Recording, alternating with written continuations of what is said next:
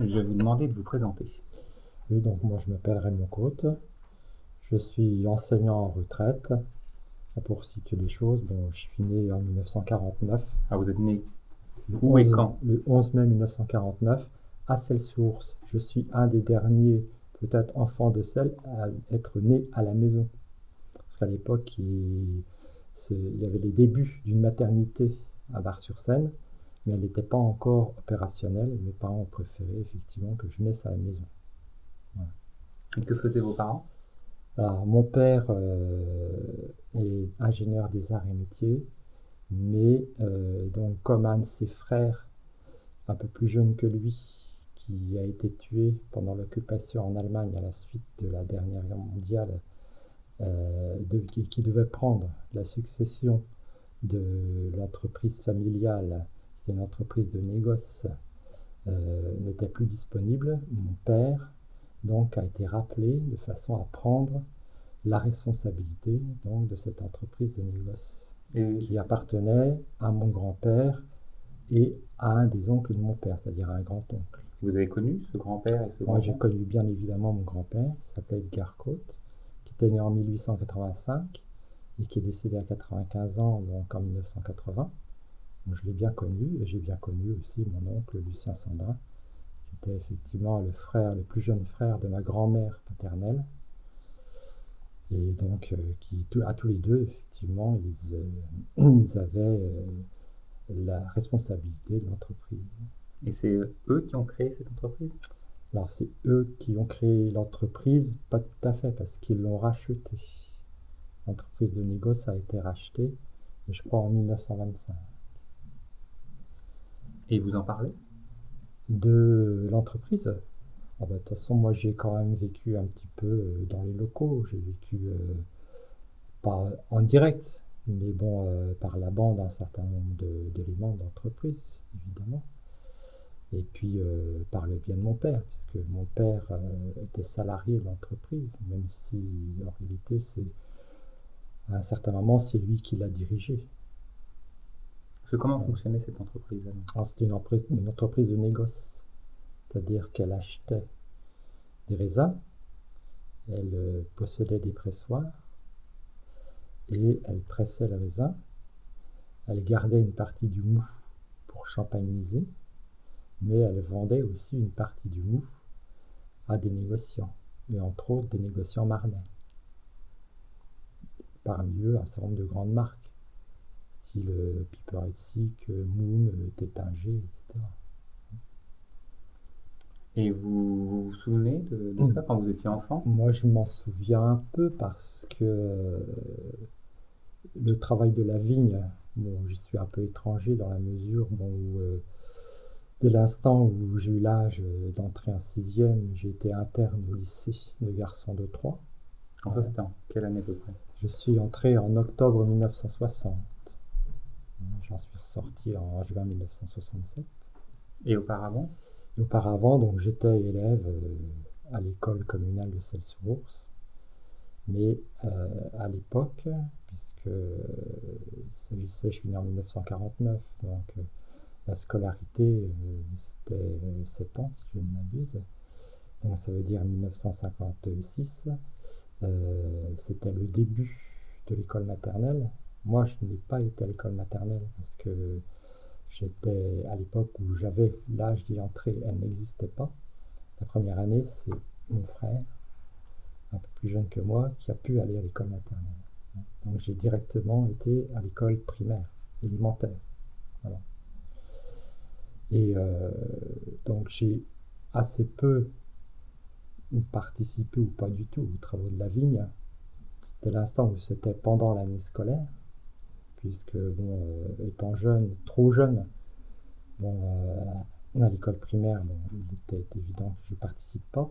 Et puis une fois que j'étais au lycée, bon, il y avait la scolarité, alors il y avait évidemment les vacances, mais bon, euh, les vacances pour avoir aussi d'autres projets. Et puis à peu près la seule chose que j'ai pu faire, c'est courant août, ce qu'on appelle rogner. Lorsque les tiges ont poussé, la végétation est très haute, au-dessus du dernier fil de fer pour éviter que la végétation, la végétation pardon, ne pompe toute la sève et euh, fasse en sorte que les raisins en pâtissent. Donc on coupe l'extrémité. Alors ça, bon, je fais de temps en temps bon, cette euh, manipulation. Et euh, vos grands-parents puis vos parents ont, eu de la vigne Alors, mes, mon grand-oncle et mon grand-père avaient un peu de vigne. Et une partie de ces vignes ont été transmises à mon père, qui maintenant conserve quand même des vignes. Mais euh, la quantité des vignes disponibles était, largement insuffisante pour pouvoir avoir suffisamment de mou pour champagniser euh, la nécessité pour les commerces? Donc euh, c'est pour ça qu'il faisait appel à d'autres vignerons qui s'engageaient, parce qu'il euh, y a des contrats d'engagement hein, de partout, pour toute ou partie de la récolte. Ce qui permettait d'une part de compléter pour pouvoir champagniser suffisamment, et d'autre part de pouvoir avoir un peu de trésorerie en commerçant, en vendant à hein, des, des grandes marques marnaises par le biais de courtiers. Et des négociants, il y en avait beaucoup peu. Alors il y avait très peu de négociants, très très peu de négociants, puisque bon, euh, faut quand même savoir que jusque pratiquement au début des années 1950, au moins à celle source, il y avait assez peu de familles vivant de la vigne et qu'il y avait très peu de champagnisation. Et qu'à cette époque-là, il y avait encore un certain nombre de gens qui euh, travaillaient à l'extérieur, en particulier à ce qu'on appelait la papette, c'est-à-dire aux papeteries de Méré-sur-Ars, qui maintenant euh, recueillent les locaux de la coopérative, le champagne Veuve de Vaux maintenant. Et puis euh, une partie travaillait aussi chez Barré. Alors les établissements Barré, c'était à Polizo, des établissements qui fabriquaient de la salaison.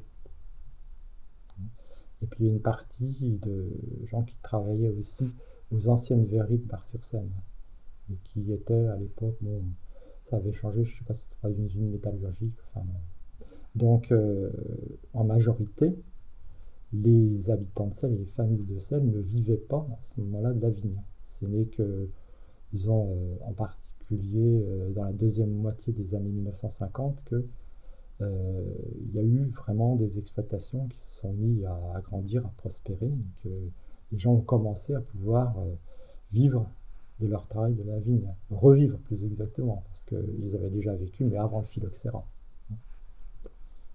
Et les gens euh, vinifiaient ou ils vendaient aux négociants? Alors, en général, donc, ils vendaient leur récolte. Hein, c'est pour ça qu'il y avait des, des, vignerons qui étaient engagés, y compris auprès des pressoirs dont avais, qui était en responsabilité, dont mon père était en responsabilité, mon grand-père et mon grand-oncle. Il y en a une partie qui vendait aussi dans des coopératives qui commençaient à se monter, hein, coopératives de Fontette, euh, voilà. Mais euh, en général, ils ne vendaient pas directement aux négociants de la Marne, hein, où c'était vraiment très marginal. Et à la fin des années 50, il y a un certain nombre de négociants de la Marne qui sont venus directement planter en particulier au-dessus de, des soies, hein, ou entre Essois et Gier, où il y a la maison Tétinger qui a planté, je crois, une bonne trentaine d'hectares de vignes. c'est pour ça que, bon, ça c'est petite anecdote, euh, lorsque, euh, plus trop aujourd'hui, mais lorsqu'il y a une vingtaine d'années, euh, les gens disaient, oui, de toute façon, le champagne de l'eau, ça vaut rien du tout, champagne de la Marne, moi je riais doucement parce que je savais que dans les années 60, euh, une partie non négligeable des mous qui servaient à fabriquer du champagne marnais venait de vignes qui étaient implantées à côté de celle ou autour de celle. C'était ça faisait tomber complètement ce type d'argument. Et cette dépréciation ou cette rivalité, vous l'aviez entendu de la bouche de votre grand-père ou de votre père? Oh, c'était jamais dit ouvertement. C'était jamais dit ouvertement. Euh, c'était plutôt dit par les vignerons. Et comment?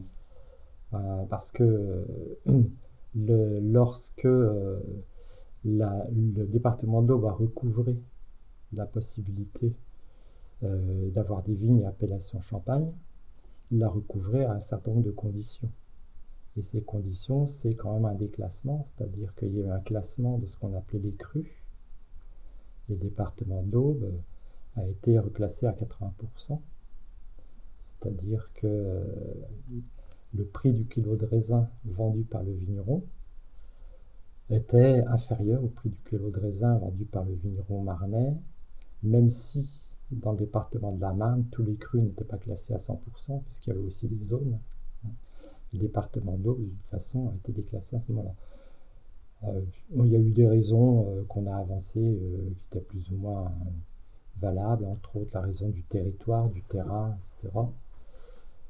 C'est pas certain. Alors bon, en ce qui concerne ce que pouvaient récolter les vignerons et l'argent qu'ils pouvaient en tirer, évidemment, de temps en temps, ben, on entendait quelques plaintes par rapport au fait qu'ils euh, n'étaient pas considérés de la même façon que les vignerons marnais, bien sûr.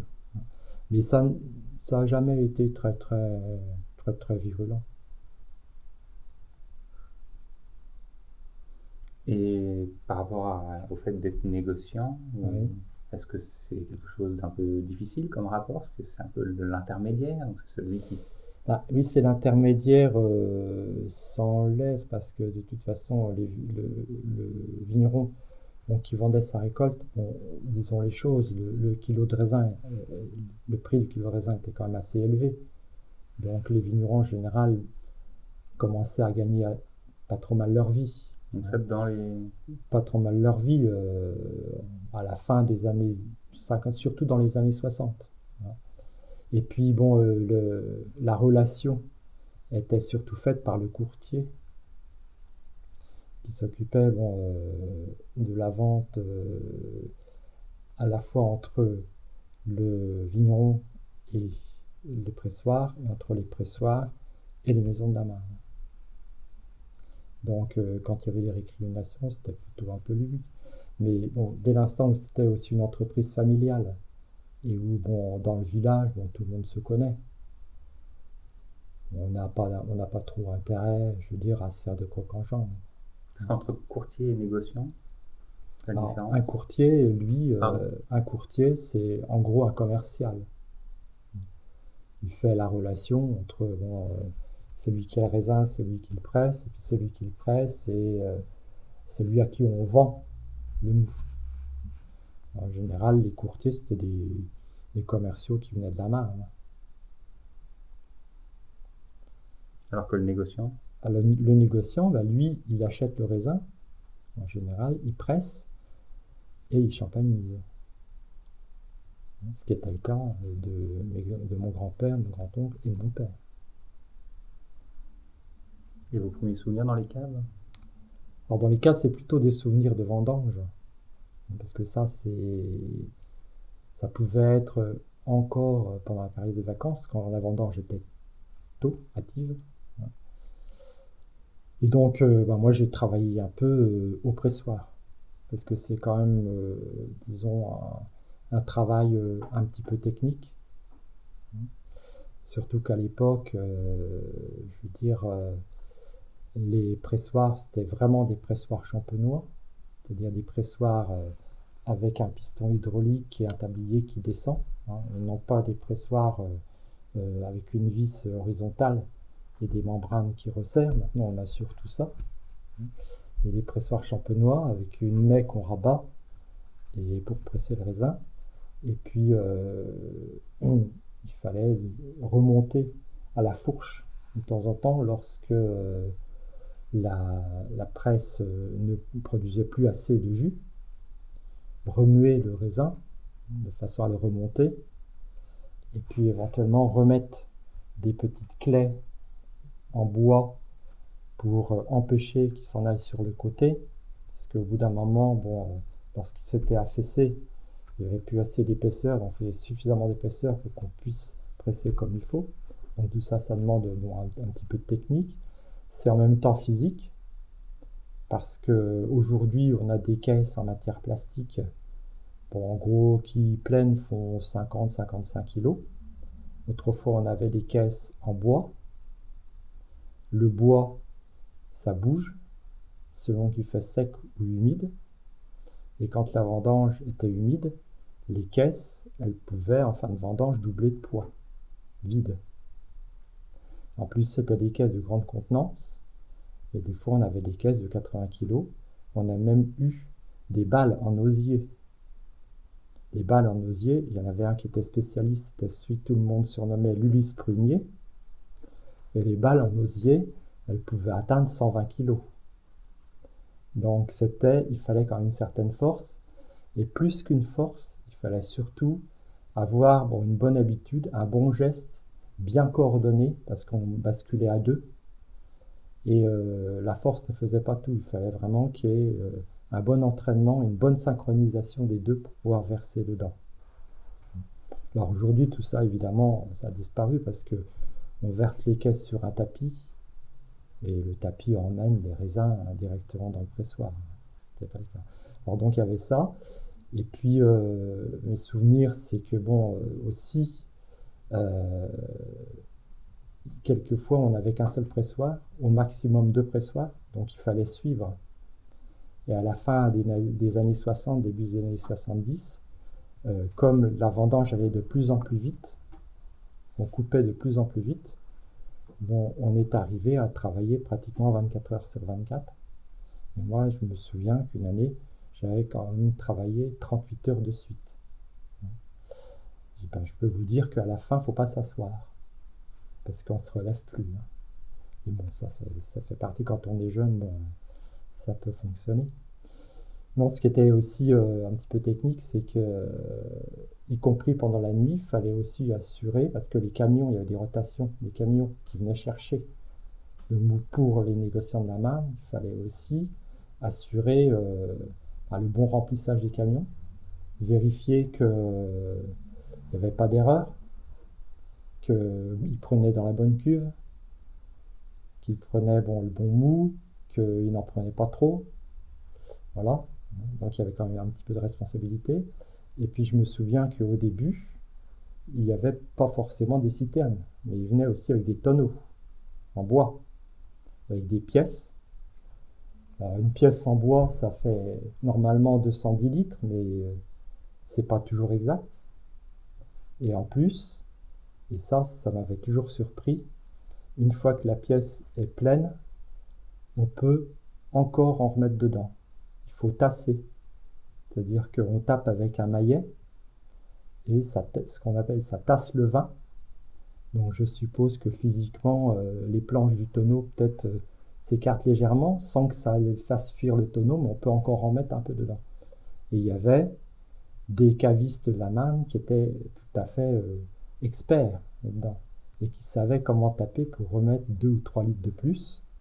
Ce qui fait que, bon, de temps en temps, euh, ben, on arrivait au fond de la cuve, et puis il y en a qui disaient, ben, comment ça se fait, euh, il en manque, il en a pas, donc il fallait quand même essayer de lui expliquer que, ben non, euh, la cuve, elle était juste, hein, le niveau, il était juste, et que c'était sûrement un autre phénomène qui avait provoqué le fait qu'il constatait que la cuve était vide. Donc voilà, c'est encore une anecdote, mais bon, euh, euh, ça, ça, je l'ai vécu. Je l'ai vécu. Donc voilà, sur les, sur les vendanges.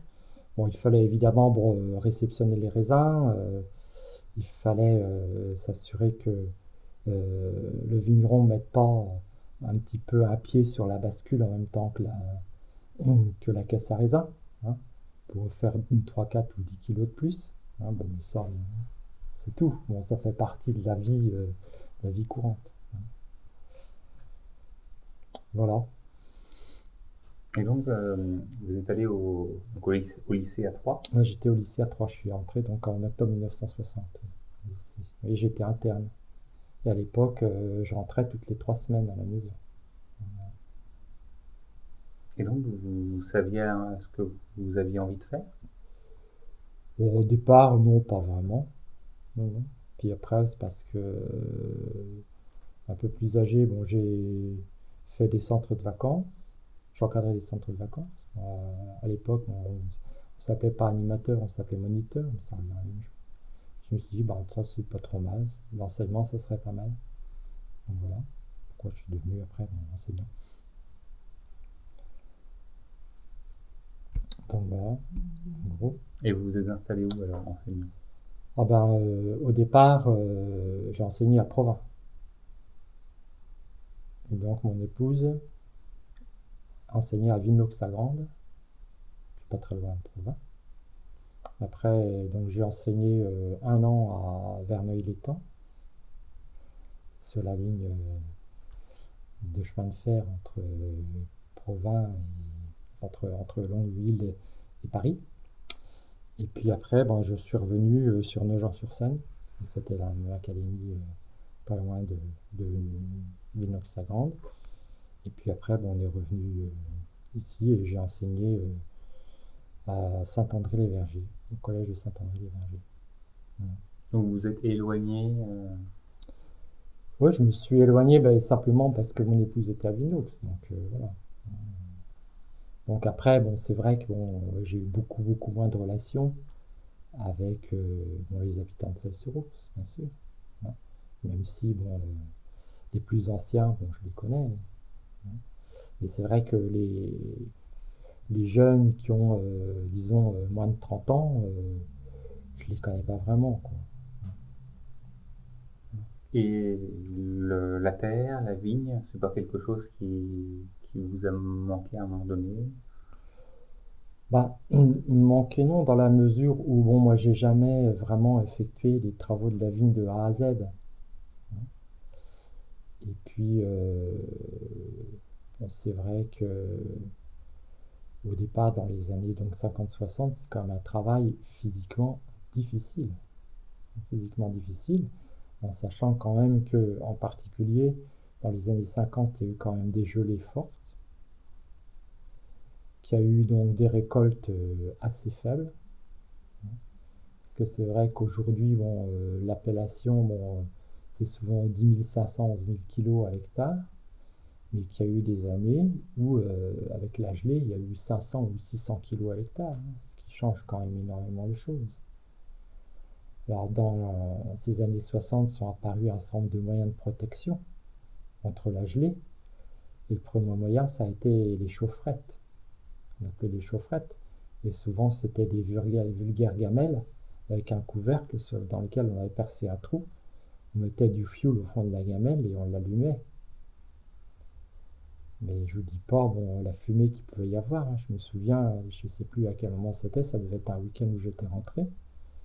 Ben, on n'a pas vu le soleil de la journée, hein, parce qu'il y avait un nuage dû aux chaufferettes qui avait été allumé le matin de très bonne heure. Et donc le soleil a été complètement caché. Alors on parle de pollution aujourd'hui, mais bon, il me semble que là la pollution était manifeste. Puis après sont apparus des, systèmes d'arrosage. L'arrosage, qui consiste, euh, c'est un peu bizarre, hein, d'arroser les vignes pour les protéger du gel. Mais il faut savoir quand même que le bourgeon de la vigne ne gèle en gros qu'à moins 2 degrés. Or, euh, la température de la glace fondante, c'est zéro. Si on maintient une carapace de glace fondante autour du bourgeon, il ne gèle pas. Donc ce qu'il faut, c'est arroser mais de façon continue, tant qu'il gèle, de façon à protéger le, bourgeon et éviter qu'il descende à une température inférieure, donc à moins 1,5, moins 2. Mais c'est vrai que ça aussi, euh, c'est très gourmand en eau. Et puis, euh, il y a quand même euh, toute l'eau de ruissellement après. Donc, c'est pas forcément non plus une solution idéale il y a eu après euh, des grandes hélices. Des grandes hélices euh, avec un système de chauffage qui envoyait de l'air chaud. Qui envoyait de l'air chaud au-dessus des, vignes. Et ça, c'est pareil, bon, en fonction des courants d'air, c'est pas forcément toujours une efficacité complète. Donc, euh, il y a eu des tas de systèmes quand même qui ont été essayés. Alors là, bon, moi j'ai un, petit perdu, perdu pardon, les fils aujourd'hui, je ne sais pas où ils en sont de ce point de vue-là à leur demander. Donc voilà, en gros, euh, sur la vie, bon, en gros, mon vécu. Hein. simplement, j'ai aussi un petit peu participé au vendange pour couper du raisin. ça, tout le monde sait que ce qui euh, souffre le plus, c'est les reins. C'est les reins, éventuellement euh, les doigts, parce que quand il fait froid, que le jus de raisin coule sur les doigts, que ben, on a les doigts qui commencent à devenir un peu, un peu durs, on peut avoir des crevasses, etc. Et puis euh, aussi, quand c'est mouillé, qu'il pleut, ben, forcément en dessous des chaussures, euh, la boue s'accumule. Donc ça commence à devenir lourd. tout ça, c'est quelques inconvénients. Mais c'est vrai que bon, c'est pas forcément désagréable. Quand il fait beau, c'est finalement assez agréable. mon souvenir aussi, c'est que euh, quand j'étais au pressoir, bon, on allait aussi vider, vider les mares. Donc une fois qu'on a fini de presser les raisins, il reste ben, les déchets, c'est-à-dire la peau, les rafles, même s'il y a encore un petit peu de jus dedans.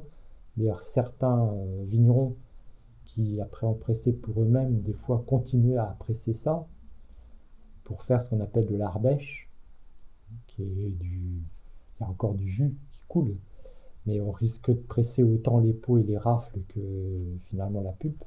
Donc ça donne quand même du jus de moins bonne qualité. Et nous, on allait vider, on allait vider les mares, donc il fallait effectivement euh, remettre euh, le marc à la fourche dans une remorque, appelée la remorque, euh, à l'époque il y avait un enjambeur, c'est le tracteur dont on sert pour aller traiter les vignes, pour les, faire les différents travaux, pour passer au-dessus des rangs de vignes, et je conduisais l'enjambeur pour aller vider le marc qu'on vidait euh, dans un terrain vague, finalement.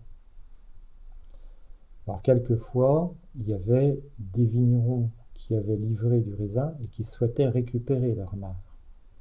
Donc il y avait une partie du marc qui restait dans la cour, à destination, qui venait récupérer, mais il fallait qu'il vienne quand même assez vite le récupérer parce que euh, ça a très vite fait de fermenter. Il fallait aussi veiller à ce qu'il se dépêche de venir le récupérer, parce que ça risquait de, mal tourner. Et il venait le récupérer pour faire de la goutte. Et mon grand-père, euh, avait donc une licence de bouilleur de cru, donc il faisait aussi de la goutte, parce qu'il y avait des droits qui n'existent plus maintenant. Donc il y avait des droits, et donc euh, il mettait le marc dans une grosse cuve en bois, et il bouchait avec de la terre au-dessus, de la terre humide. Puis après, bon, je ne sais pas ce qui se passait, mais mon, mon souvenir, c'est qu'effectivement, je voyais la grosse cuve avec du marc dedans et la terre au-dessus. Et comment s'est développé, alors, euh, une fois que vous êtes parti, comment s'est développé cette affaire de négoce? Bah, Il y avait des clients. Alors, quelquefois aussi, je venais faire des, livraisons de champagne avec mon père, parce qu'il y avait des représentants de la maison. il y avait un représentant qui habitait euh, vers le boulevard Jules Gued et qui s'appelait Monsieur Lécureau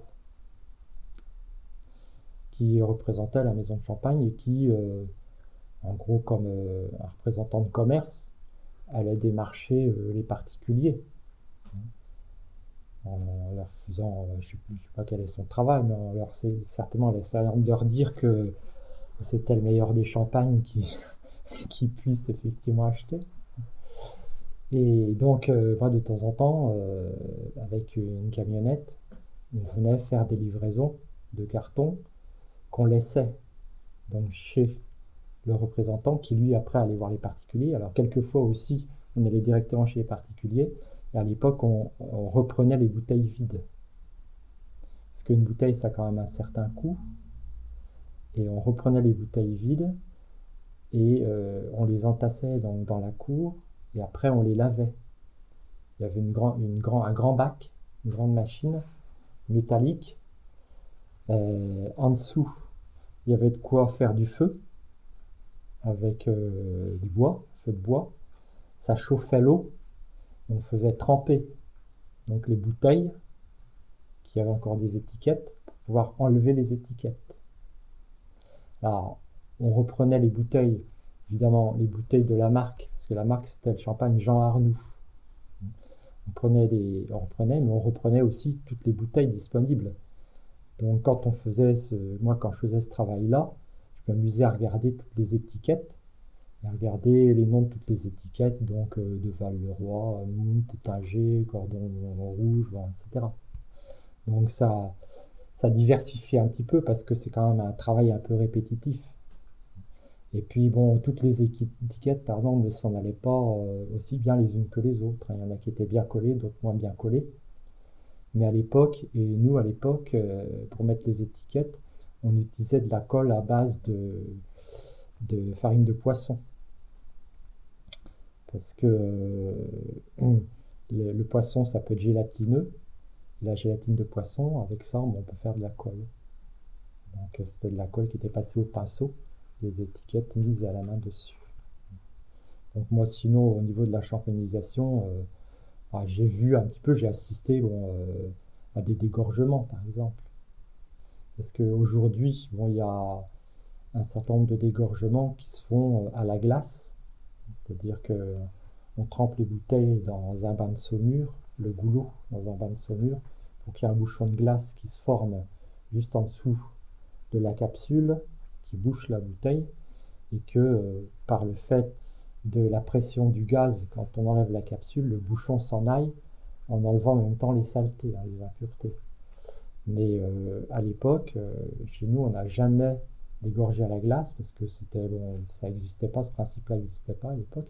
C'était tout dégorgé à la main, simplement euh, à la bouteille, il fallait avoir le geste exact et le pouce dessus pour ne laisser sortir que une toute petite partie avec les impuretés. Donc ça, c'est un geste technique qui est quand même assez difficile à acquérir.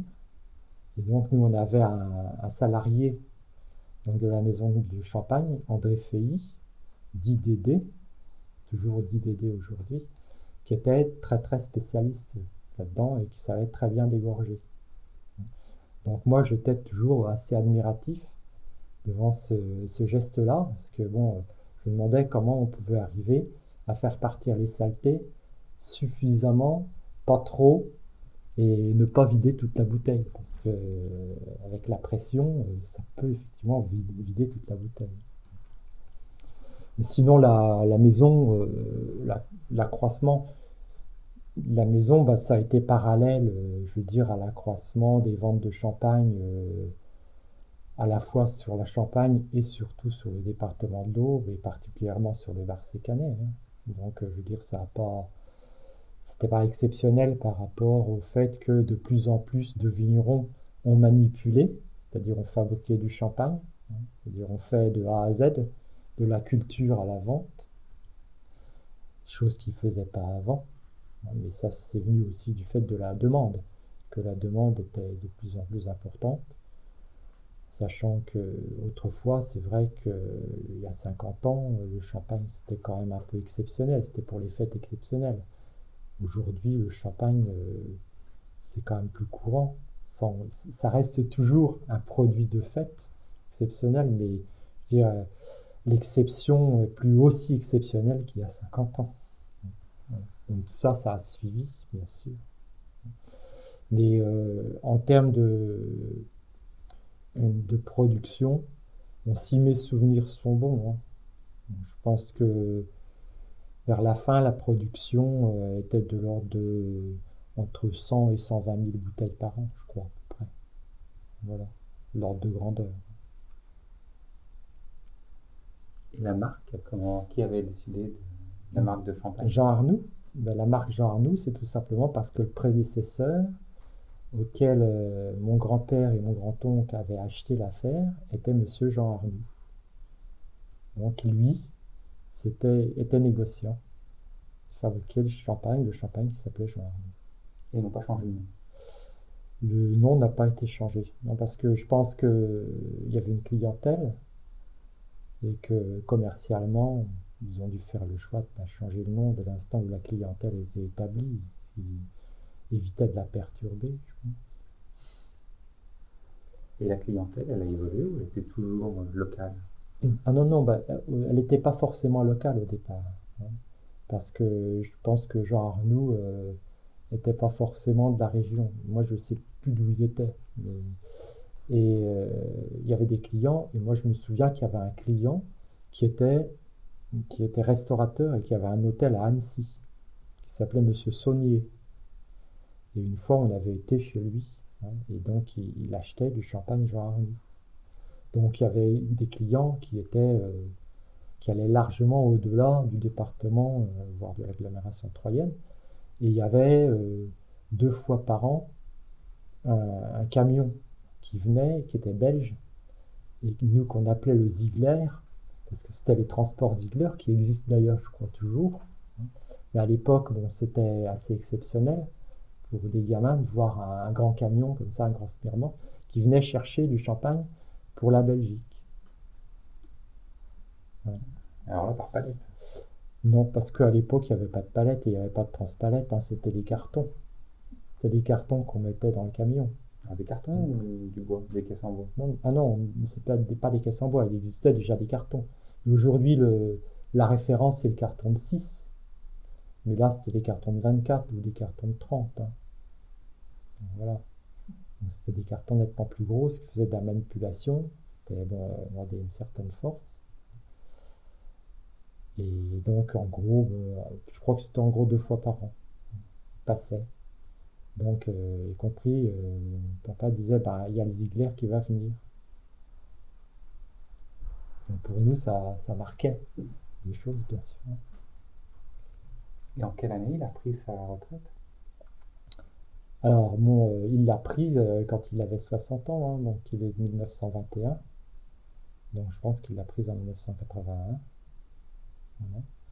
Et il a vendu l'affaire donc à quelqu'un d'autre, euh, donc euh, qui est d'ailleurs de la famille, mais c'est euh, Alain Cherlin et Chantal, Chantal qui Chantal Sandrin, qui est une cousine à moi, qui ont repris donc l'affaire, c'est-à-dire pas les vignes, parce que les vignes n'étaient pas dans le champagne Jarnou, mais qui ont repris les pressoirs, donc des stocks les installations, la marque et la clientèle.